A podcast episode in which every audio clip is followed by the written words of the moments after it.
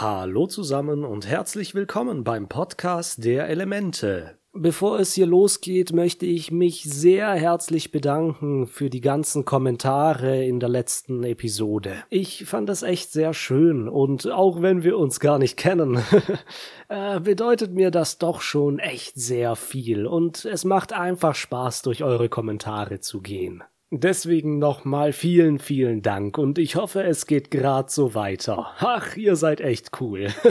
Aber legen wir mal mit dem Podcast los. Heute fangen wir mit der dritten Staffel an, die auch gleichzeitig die letzte Staffel dieser Serie ist. Sie ist dafür aber um kein Deut kürzer oder weniger spannend. Nein, die dritte Staffel ist, wie ich finde, sogar die beste der ganzen Serie. So wie die letzten zwei Bücher ist sie auch nach einem Element benannt, nämlich das Element Feuer, das letzte Element, das Aang auf seiner Reise lernen muss, um den Feuerlord zu besiegen. Nach dem letzten Staffelfinale aus dem Buch Erde, ein fataler Niedergang hieß die Episode, wurde, besser hätte man sie wirklich nicht bezeichnen können, ist Aang schwer verwundet worden und schwebte in Lebensgefahr. Was danach geschehen ist und wie es weiterging, werden wir jetzt erfahren. In der ersten Episode geht es noch recht ruhig an, wir haben nicht allzu viel Handlung, finden aber einen sehr guten Einstieg in die dritte Staffel. Der Titel dieser ersten Episode lautet Aang erwacht.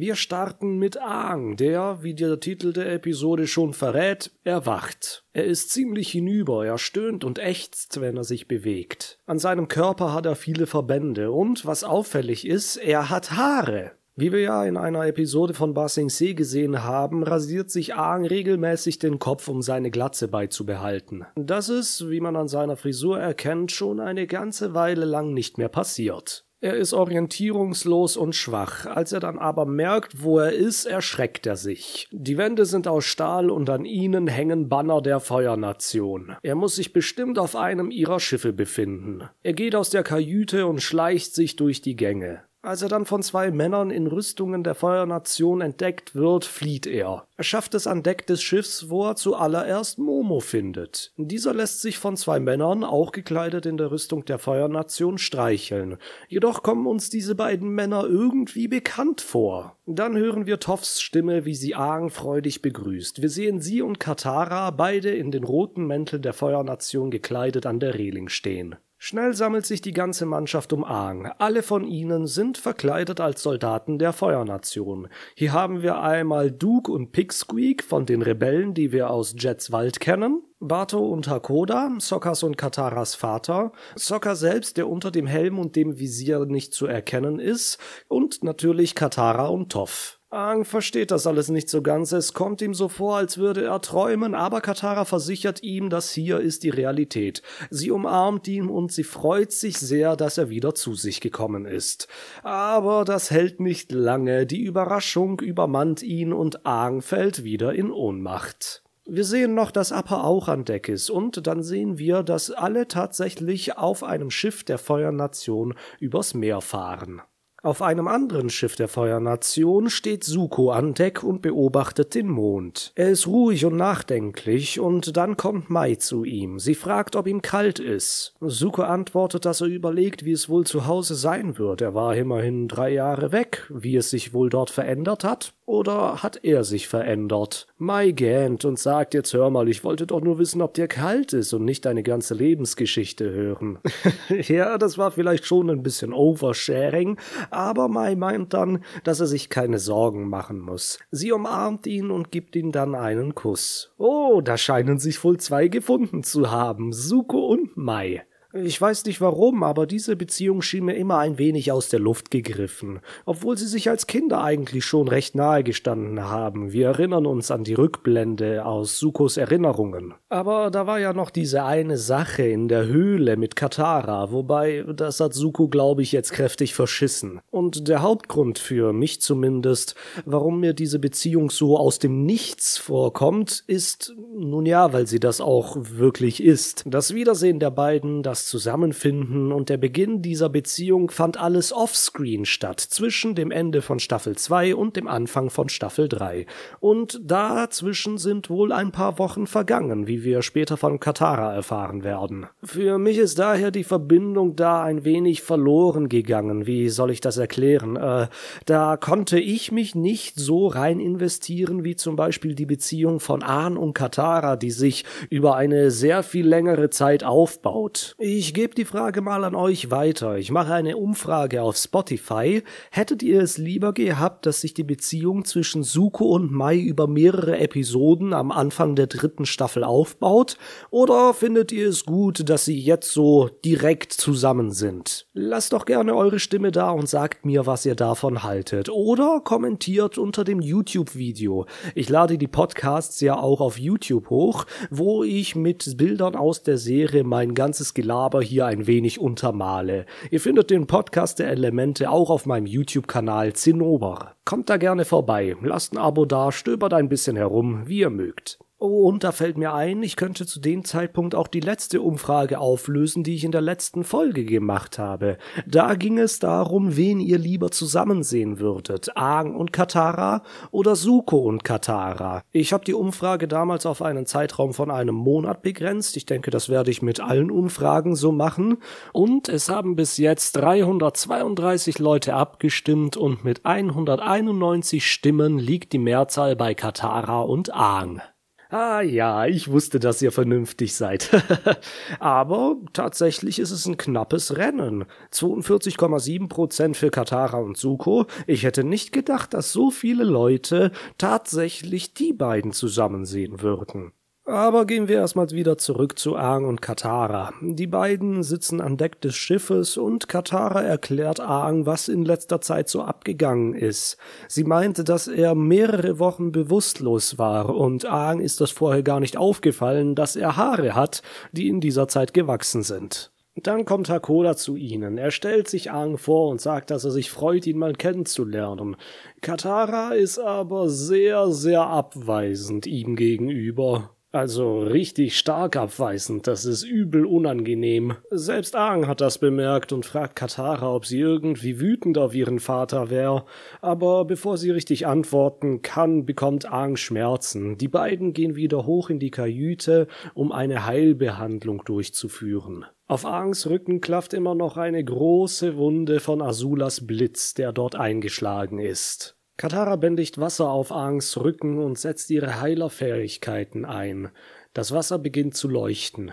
Sie sagt, sie spürt dort eine große Menge an Energie und das ist auch verständlich, weil Azula hat Aang in dem Moment mit dem Blitz abgeschossen, als er sein letztes Chakra geöffnet hat. Wir erinnern uns, was Guru Patik damals über Chakren gesagt hat. Genau wie die Wasserbecken, an denen er es demonstriert hat, sammelt sich in den Chakren Energie. Und wenn der Abfluss dieses Beckens verstopft ist, dann kann die Energie nicht gut fließen. Ich schätze mal, genau das gleiche Problem hat Aang hier. Katara spürte einen Haufen Energie, den die Verletzung hinterlassen hat. Mit ihren Heilfertigkeiten versucht sie das zu lösen und Aang bekommt kleine Flashbacks. Er sieht vor seinem inneren Auge, was passiert ist, wie er in den Avatar-Zustand kam, wie Azula ihn abgeschossen hat, wie Katara ihn rettet und sie ihn auf Appas Rücken heilt und umarmt. Aang wird jetzt klar, dass er wohl etwas mehr als nur eine schwere Verletzung erlitten hat. Er meint, dass er weg war und Katara ihn zurückgeholt hatte.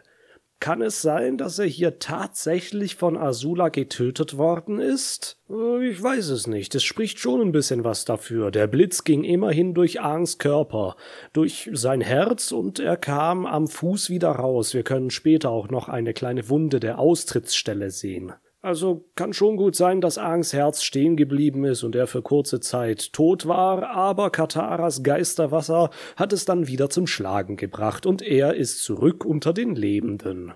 Kritisch ist jetzt nur, dass er nicht in den Avatar-Zustand gehen kann. Nicht, weil er, wie Guru Patik befürchtet hatte, Katara nicht loslassen kann und alle Chakren öffnet. Nein, es hat einfach den Grund, dass dieses physische Trauma gerade im Avatar-Zustand zu groß ist und ihn blockiert. Das wird noch eine ganze Menge Heilung brauchen und vielleicht noch den ein oder anderen chiropraktischen Schubser vom Feuerlord. Wir kommen noch dazu, keine Sorge. Sehen wir jetzt mal aber, was in der Feuernation abgeht. Zu Feier, dass Suko und Azula wieder zurückgekommen sind, gibt es einen großen Aufmarsch des Militärs. Lo und Li, die beiden alten Zwillinge, die die Beraterinnen von Azula sind, fassen nochmal die Geschehnisse aus Ba Sing Se für uns zusammen. Azula hatte sich in die Stadt eingeschleust und dort Suko gefunden. Dann ist der König gestürzt worden und mit Azulas Agenten, dem Dai Li, haben sie dann die große Mauer von Ba Sing Se eingerissen. Dem Militär der Feuernation war es daraufhin ein leichtes, die Stadt zu besetzen. Wir sehen ihren Einmarsch, vorbei an Iros und Sukos alten Arbeitgeber, dem Teeladen, wo der Teemeister zitternd auf den Fingern kaut, und im Hintergrund sehen wir auch Jin. Und dann sehen wir noch das frisch gebackene Elternpärchen, das Aang damals über den Schlangenpass geführt hat, mit ihrer neugeborenen Tochter Hope, die im Arm ihrer Mutter kreischt. Tja, all die Hoffnungen der Flüchtlinge in Basingsee sicher zu sein, sind nun nicht mehr da. Die Feuernation hat die Stadt besetzt und fährt mit vielen Panzern vor dem Palast vor, um ihre Präsenz zu festigen.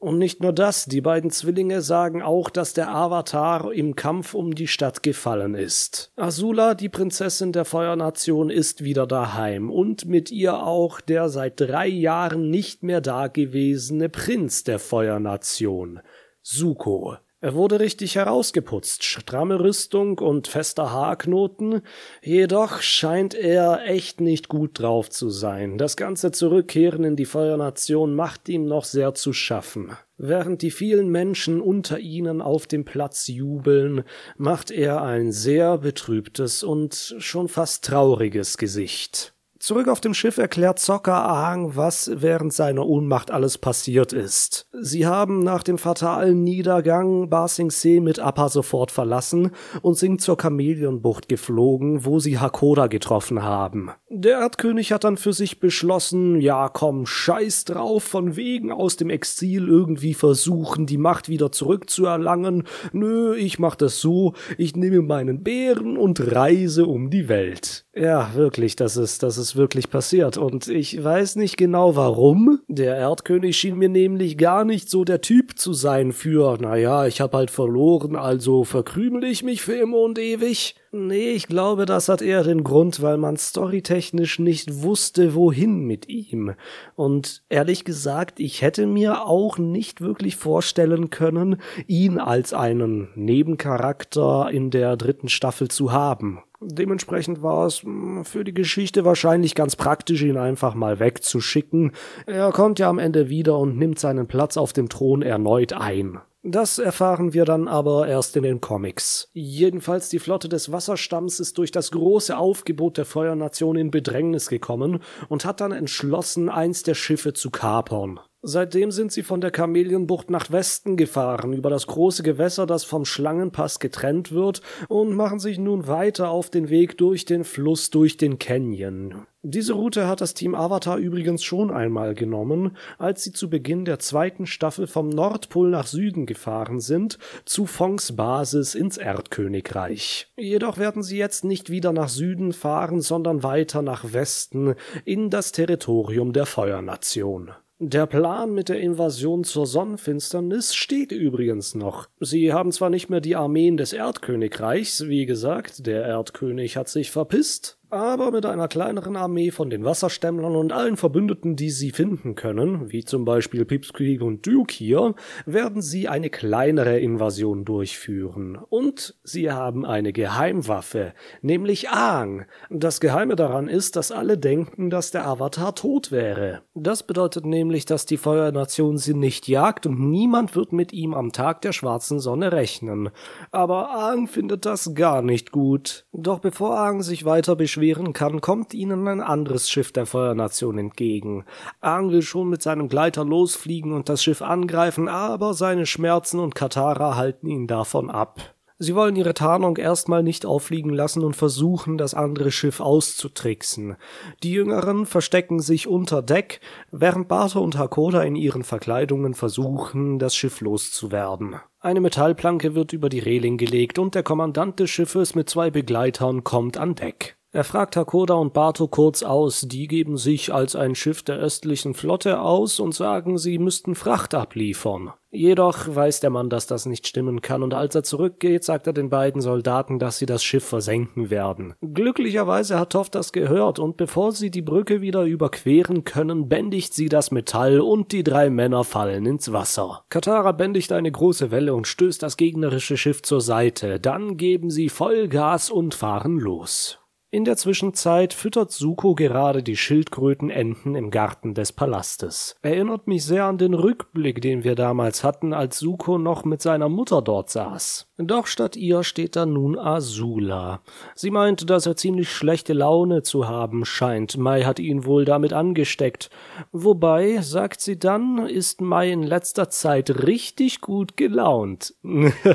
das könnte einer dieser schmutzigen Anspielungen sein, die man als Kind nicht versteht, aber als Erwachsener, oh ja, Suko und Mai, die sind da richtig äh, und äh, naja, deshalb ist Mai gut drauf. Aber Suko ist schlecht gelaunt und das liegt daran, weil er bis jetzt seinen Vater immer noch nicht sehen konnte. Hm, wie lange lässt sich Osei wohl Zeit, bis er ihn empfängt? Wer weiß. Jedenfalls denkt Suko immer noch, dass, weil er den Avatar nicht fangen konnte, sein Vater seine Ehre vielleicht nicht wiederherstellt. Azula meint aber, das ist doch egal, der Avatar ist mausetot. In diesem Moment blickt Suko ein wenig zur Seite so als ob er vielleicht Zweifel an der Sache hätte. Azula bemerkt das natürlich und sie fragt ihn, ob es eine Möglichkeit gegeben hätte, wie er vielleicht überlebt haben könnte. Suko denkt da an das Fläschchen mit dem heiligen Wasser, das Katara ihm zuvor in der Höhle gezeigt hat. Aber er teilt das Azula nicht mit. Er sagt, es ist unmöglich, dass der Avatar überlebt haben könnte. Die beiden blicken sich dann einen Moment noch mit ziemlich ernsten Gesichtern an. Azula scheint seine Zweifel zu spüren. Das wird auf jeden Fall noch ein Nachspiel haben. Aber da kommen wir erst später dazu. Gehen wir doch wieder zurück aufs Meer zu den Schiffen. Die liefern sich gerade eine ziemlich heiße Verfolgungsjagd. Sie werden von den Katapulten ihrer Verfolger beschossen, doch Toff schießt mit großen Steinbrocken zurück. Sokka ist dabei sehr damit beschäftigt, Aang zurückzuhalten, bloß nicht an Deck zu gehen und zu helfen, weil er würde sonst als Avatar erkannt werden, und das wäre im jetzigen Moment keine gute Idee. Eine Enterharpune schlägt dann ein Loch in den Rumpf, aber Katara flickt das Loch wieder, indem sie das Wasser drumherum einfriert. Und dann, um für Deckung zu sorgen, macht sie Nebel. Und zwar sehr viel Nebel. Sie lässt das Wasser um sie herum verdunsten. Sehr viel Wasserdampf ist in der Luft und die Schiffe sind nicht mehr zu sehen. Also, ich finde das schon beeindruckend, wie viel Nebel sie da auf einmal erzeugen kann. Ich nehme an, das ist schon eine recht große Menge für nur einen Wasserbändiger. Katara ist, was das angeht, aber eine richtige Meisterin, vor allem nachdem sie ihr Training am Nordpol absolviert hat. Man kann schon ziemlich gut nachverfolgen, wie alle Stück für Stück immer ein wenig besser werden. Aber trotz Nebel werden sie leider getroffen. Sie versuchen das Feuer zu löschen und Zocker hat weiterhin Schwierigkeiten, Aang zurückzuhalten. Er ist sogar aufs Deck gerannt, aber Zocker kann ihn trotzdem überzeugen, nochmal die Ruhe zu bewahren und sich verdeckt zu halten. Und dann, als Socker neben den brennenden Maschinen zu Toff meint, dass es eigentlich nicht schlimmer werden könnte, erscheint ein alter Bekannter aus der zweiten Staffel. Die riesige Seeschlange, die sie damals am Schlangenpass angegriffen hat. Doch das Universum meint es dieses Mal gut mit ihnen. Eine Salve vom Katapult des feindlichen Schiffes trifft die Seeschlange und sie wird von ihnen abgelenkt. Sie schwimmt zum anderen Schiff und umschlingt es mit ihrem langen Körper. Die werden sich jetzt erstmal mit diesem Tier abplagen müssen, während unsere Freunde entkommen können. Etwas später, sie sind inzwischen in einen Hafen angelaufen, fragen sie Aang, ob er nicht mitkommen will in die Stadt etwas zu futtern holen. Klar will er das, aber Aang soll seinen Pfeil mit einem Stirnband verdecken, damit man ihn nicht erkennt. Ah, darauf hat er natürlich wieder keine Lust. Er sagt, er wird nirgendwo hingehen, wenn die Leute seinen Pfeil nicht sehen dürfen. Sokka und Toff gehen dann schon mal voraus, während Katara noch ein bisschen bei ihm bleibt. Sie meint, dass sie weiß, warum Aang sich nicht mehr verstecken will. Er will nicht, dass alle anderen denken, er hätte versagt. Das Problem ist, sagt Aang aber dann, dass er versagt hat. Er war dort im Erdkönigreich und er hat es nicht geschafft, den Sturz zu verhindern. Katara macht ihm dann aber Mut. Sie haben immer noch ihren Plan der Invasion am Tag der Sonnenfinsternis. Aber dann wird Aang wütend. Er hasst diesen Plan der Invasion. Er möchte nicht, dass Leute ihr Leben für ihn riskieren, nur um seine Fehler auszubügeln. Er fügt dann hinzu, dass er weiß, dass er sich irgendwann dem Feuerlord stellen muss. Aber er will es allein machen, weil er nicht gebrauchen kann, dass noch mehr Menschen um ihn herum verletzt werden. Er schickt Katara dann weg. Sie fragt ihn noch, ob sie irgendetwas für ihn tun kann, aber Aang sagt, das kann sie nicht. Er will seine Ehre zurückhaben. Hä, was? Aang, bist du jetzt auf einmal Suko? Das Thema Ehre kam doch bei ihm niemals irgendwie zu sprechen, oder? Aber apropos Suko und Ehre, wir haben hier einen schönen Übergang. Während Ahns Gesicht auf der rechten Seite des Bildschirms zu sehen ist, kommt ein Crossfade mit Sukos vernarbter Gesichtshälfte auf der linken Seite. Ha, wieder eine kräftige Bildsprache, die man hier zusammengesetzt hat. Suko ist auf jeden Fall auf den Weg in den Thronsaal, wo sein Vater, der Feuerlord, sitzt. Er steht noch einen Moment vor der Tür, atmet tief durch und dann betritt er den Raum. Osei sitzt wie immer auf dem Thron hinter den Flammen. Suko verbeugt sich vor ihm und Osei sagt, dass die Strapazen seiner Reise ihn verändert haben. Er steigt dann herab von Thron und geht durch das Feuer auf ihn zu. Suko blickt nach oben und nun sehen wir zum ersten Mal Oseis Gesicht. Er hat ein schönes Gesicht, würde ich sagen, symmetrisch mit einem langen Kinnbart und glänzend goldenen Augen. Er spricht weiter und sagt, dass Suko sich bewiesen hat. Er nennt ihn sogar meinen Sohn. Und dann heißt er ihn daheim willkommen. Kehren wir nun aber wieder zurück auf das Schiff. Katara kommt gerade aus der Stadt. Sie hat ein Tablett bei sich mit etwas zu essen, das sie Aang in sein Zimmer bringt, doch der Avatar ist verschwunden. Aang ist abgehauen. Er fliegt mit seinem Gleiter durch die Nacht über das Meer. Katara ist ganz aufgelöst. Sie rennt an Deck zu ihrem Vater mit Tränen in den Augen. Den Dialog, den sie jetzt mit ihrem Vater hat, der ist ein bisschen zweideutig, weil es sich nicht nur um Aang dreht, sondern auch ein kleines bisschen um Hakoda selbst. Katara macht ihren Gefühlen jetzt richtig Luft. Sie ist wütend auf Aang, weil er einfach abgehauen ist. Sie sagt, dass er denkt, er müsse die Welt ganz alleine retten und dass es ganz allein seine Verantwortung wäre. Hakoda sagt dann, dass Aang vielleicht einfach nur mutig sein will. Katara erwidert dann, dass das nicht mutig, sondern egoistisch ist. Natürlich, die Welt braucht ihn dort draußen, aber sie hier brauchen ihn auch. Wieso ist er einfach so weggegangen, wenn sie ihm doch helfen könnten? Ah, merkt ihr es? Sie bezieht das nicht nur auf Aang, sondern auch auf ihren Vater, und dem fällt das jetzt auch auf. Katara fängt dann an fürchterlich zu weinen und sagt, dass sie so verletzt war, als er weggegangen ist. Sie umarmen sich, und auch wenn Katara die Gründe kennt und versteht, warum Hakoda in den Krieg ziehen musste, macht das trotzdem nichts an ihren Gefühlen. Sie ist immer noch sehr traurig, wütend und verletzt. Hakoda hält seine Tochter dann ganz fest, und er sagt, dass er niemanden anderen auf dieser Welt so liebt wie sie und Sokka. Und jeden Tag, an dem er weg war, hat er nur an sie gedacht, und jedes Mal, bevor er einschlief, hat er sie schmerzlich vermisst. Ach, das ist eine richtig schöne Szene, die einem die Tränen in die Augen schießen lässt. Katara war am Anfang der Episode ihrem Vater ja noch sehr böse, aber jetzt, wo sich das alles aufgelöst hat und wo sie sich nun in den Armen liegen, diese emotionale Katharsis, das ist was sehr befriedigendes und das ist hier wunderbar in Szene gesetzt und ausgespielt. Wo wir auch einen Vater-Kind-Moment haben, jedoch einen nicht so schönen, ist bei Suko und Osei. Suko kniet immer noch auf dem Boden, während Osei mit verschränkten Armen hinter dem Rücken um ihn herumgeht. Er sagt, er sei stolz auf ihn und auf das, was er in Basing See getan hat. Wie er seiner Schwester geholfen hat, das Erdkönigreich zu stürzen, dass er den Verräter Iro gefangen genommen hat und, das Wichtigste, dass er den Avatar vernichtet hat. Oh, jetzt schreckt Suko aber auf. Das war ja eigentlich Azulas Verdienst. Er fragt seinen Vater, was genau er darüber weiß, und dieser meint, dass Azula ihm alles erzählt hat. Aha, so ist das also. Erinnert ihr euch noch an dieses eigenartige Anschweigen, was sie für einen Moment zuvor im Garten hatten? Azula hat wohl Sukos Unsicherheit über den sicheren Tod des Avatars gespürt und dachte sich, naja, bevor ich dem Feuerlord sage, dass ich den Avatar erledigt habe und sich dann herausstellt, dass er noch lebt und ich die ganze Scheiße abbekomme,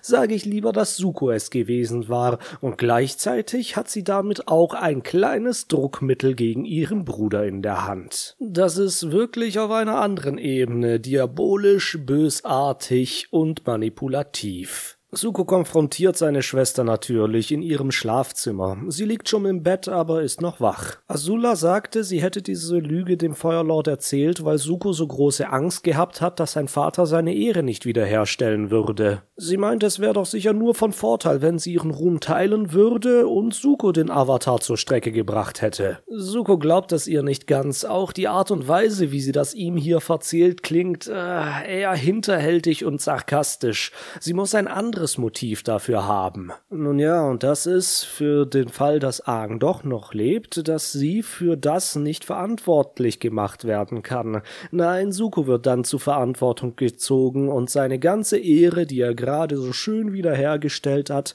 würde der Schmach und Schimpf und Schande weichen. Tja, und da Suko selbst Zweifel über Aangs Ableben hat, wie gesagt, er weiß über Kataras Wunderwasser Bescheid, kann er jetzt gerade nichts tun, außer außer dieses fiese Monster von seiner Schwester wieder schlafen zu lassen. Er geht aus dem Zimmer und ich nehme mal an, er schmiedet schon einen Plan, wie er dafür sorgen kann, dass der Avatar ganz sicher tot bleibt. Oh, das wird auch noch spannend, aber da kommen wir erst in den nächsten Episoden dazu. Aang ist ja zuvor in dieser Nacht abgehauen und er fliegt gerade mit seinem Gleiter durch die Nacht übers Meer. Er ist in Richtung Westen geflogen, Richtung Feuernation, und an deren Grenze findet er eine Blockade mit vielen Schiffen. Diese kann er doch relativ leicht umgehen, indem er einfach mit seinem Gleiter unter der Wasseroberfläche unter den Schiffen durchtaucht. Er findet dann ein Stück Treibholz auf dem Meer, das er als Surfbrett verwendet, während er seinen Gleiter als Segel benutzt. Er macht jetzt Windsurfing. Übrigens, es gibt einen niederländischen Windsurfer namens Kirian Batlo, but Lou, but Louis, äh, ich bin mir da mit der Aussprache jetzt nicht ganz sicher. Aber jedenfalls, dieser Mann hat äh, zum Beispiel in Tokio 2020 bei den Olympischen Sommerspielen die Goldmedaille geholt. Und das Besondere an ihm, er ist dort angetreten mit einem Pfeil auf seinem Kopf. Er hat sich die Haare blau gefärbt und sie in Form eines Pfeils rasiert. Damit möchte er sein Vorbild Aang ein wenig ehren. Ja, ich finde so etwas ziemlich cool und hätte ich nicht so große große Geheimratsecken. Ich glaube, ich würde mir auch gerne so eine Frisur stehen lassen. Aang surft jedenfalls immer weiter, aber der Regenschauer von vorhin ist inzwischen zu einem ziemlich kräftigen Sturm geworden und irgendwann verliert er die Kontrolle. Er fällt vom Brett und verliert seinen Gleiter aus den Händen. Die Wellen werfen ihn hin und her und er muss sich an das Treibholz klammern. Die Blitze zucken im Himmel und ihm wird noch einmal klar, dass er versagt hat. Er hat es nicht geschafft, das Erdkönigreich zu retten und jetzt kommt er hier noch nicht einmal durch diesen Sturm als Windbändiger. Aber dann erscheint ihm auf einmal Roku. Er schwebt über der Wasseroberfläche und spricht mit ihm. Er sagt, dass Aang nicht versagt hat, trotzdem, dass er das Erdkönigreich nicht retten konnte und jetzt weiterhin alle glauben, dass er tot sei und der Avatar die Welt wieder verlassen hat. Der Grund, warum er das sagt, ist äh, im Nachhinein gesehen ein bisschen egoistisch. Roko hätte nämlich derjenige sein sollen, der diesen Krieg verhindert. In der Vergangenheit sind zwischen Roko und dem damaligen Feuerlord einige Sachen vorgefallen, die wir in dieser Staffel auch noch ergründen werden. Aber jetzt hat Aang sozusagen Rokus Mission geerbt, die Welt zu retten und ihn zu erlösen. Ja, ja, Roku, es selber nicht schaffen, aber jetzt nach Erlösung bei deiner Reinkarnation suchen? Oh, das kam mir nach längerem Überlegen schon ziemlich hm, komisch vor. Die Beziehung zwischen Aang und Roku ist ja schon etwas Besonderes. Aang ist ja nicht nur seine Reinkarnation und nutzt die Stärke seiner vorherigen Leben, nein, Roku ist ihm auch ein ziemlich guter Lehrmeister. Das ganze Avatar-Zeug könnte ihm ja sonst niemand wirklich so beibringen, oder? Aber da die Geschichte nun mal so läuft, wie sie läuft, wird Aang sich am Ende der dritten Staffel, aber vor allem in den Comics, sehr von Roku entfremden. Das geht dann sogar so weit, dass er in den Comics die spirituelle Bindung zwischen ihm und Roku trennt. Er sagt ihm sozusagen, lebt wohl. Das ist auf eine gewisse Art und Weise ein Erwachsenwerden. Er merkt, dass Roku seine Ratschläge und die damalige Art, wie er Dinge angegangen ist, nicht mehr in seine Welt passen. Deshalb musste er sich von ihm trennen und schlussendlich seinen eigenen Weg gehen. Einen kleinen Vorgeschmack bekommen wir im Finale der dritten Staffel darauf, wie Aang mit dem Feuerlord umgeht. Und nicht nur da, sondern auch im ersten Comicband Das Versprechen wird dieses Thema nochmal aufgegriffen. Aber bis dahin haben wir noch ein kleines Stückchen. Ah, jedenfalls weiß Aang nicht so recht. Rokus Worte können ihn nicht wirklich aufmuntern, aber dann auf einmal bricht der Mond durch die Wolkendecke und Yui kommt herab. Erinnert ihr euch noch an Yui? Sie ist ja der Geist des Mondes. Sie sagt, dass Aang die Welt schon einmal gerettet hat, und das ist nicht untertrieben. Jetzt bekommt Aang Mut. Er wird die Hoffnung nicht aufgeben. Er steigt auf das Stück Treibholz und benutzt es als Surfbrett. Er bändigt eine Welle und reitet sie durch die Nacht. Yui, die als Mond natürlich mit ihren Gezeiten das Wasser kontrollieren kann, hilft ihm dabei und vergrößert die Welle zu einem regelrechten Tsunami. Am nächsten Morgen strandet Aang zu Fuße eines aktiven Vulkans. Es ist eine Insel, die wir schon kennen, die sie schon einmal besucht hatten, und zwar in der ersten Staffel. Es ist die Insel, auf dem einmal Rokus Tempel stand, jedoch, wie wir wissen, ist dieser zerstört worden. Der Vulkan ist ausgebrochen und das Gebäude ist eingestürzt. Die Insel ist seitdem nicht mehr bewohnbar, nur noch ein heißer Stein im Meer. Zum Glück finden ihn dann dort seine Freunde. Sokka Katara und Toph sind mit Appa und Momo zu ihm geflogen. Sie umarmen sich lange und sie sind überglücklich, dass sie ihn nicht verloren haben. Aang sagt, dass er noch eine Menge zu erledigen hat und Katara versichert ihm, dass sie ihm dabei helfen werden. Der Plan der Invasion steht noch und sie werden sich mit Hakoda am Tag der schwarzen Sonne vor der Feuernation treffen. Dann finden sie Aangs Gleiter. Er wurde von den Wellen und von dem Wetter zerstört. Doch Aang sieht ein, dass es jetzt wohl besser ist, wenn alle glauben, dass er erstmal tot wäre. Er hat die Hoffnung nach der spirituellen Begegnung letzte Nacht zwar wieder gefunden, aber er weiß, dass es dieses Opfer nun von ihm fordert. Mit einem traurigen Blick nimmt er den Stab, wirbelt ihn nochmal in der Luft herum und stößt ihn dann auf den heißen, von Lava durchströmten Boden. Er fängt Feuer und verbrennt. Das letzte Beweismittel, außer vielleicht Aang selber, dass der Avatar noch am Leben ist, ist nun vernichtet. Und damit endet diese Episode. Ich hab doch gesagt, das ist ein ziemlich cooler Auftakt für eine dritte Staffel, nicht wahr? Jedenfalls bedanke ich mich vielmals, dass ihr hier beim Podcast der Elemente zugehört habt und ich hoffe, ich kann euch auch das nächste Mal wieder dabei haben. Ich weiß nicht genau, wann ich die nächste Folge hochladen kann. Ich habe es ja das letzte Mal schon erwähnt. Arbeit, Abend, Schule, Familie. Da ist es mit der Zeit immer ein bisschen knapp. Aber ich werde mir weiterhin Mühe geben, also mindestens zweiwöchentlich hochzuladen. Das müsste ich eigentlich hinkriegen. Wenn nicht, seid mir bitte nicht böse, nur vielleicht ein wenig geduldig. Vielen Dank nochmal fürs Zuhören und bis zum nächsten Mal. Macht's gut, bis denne.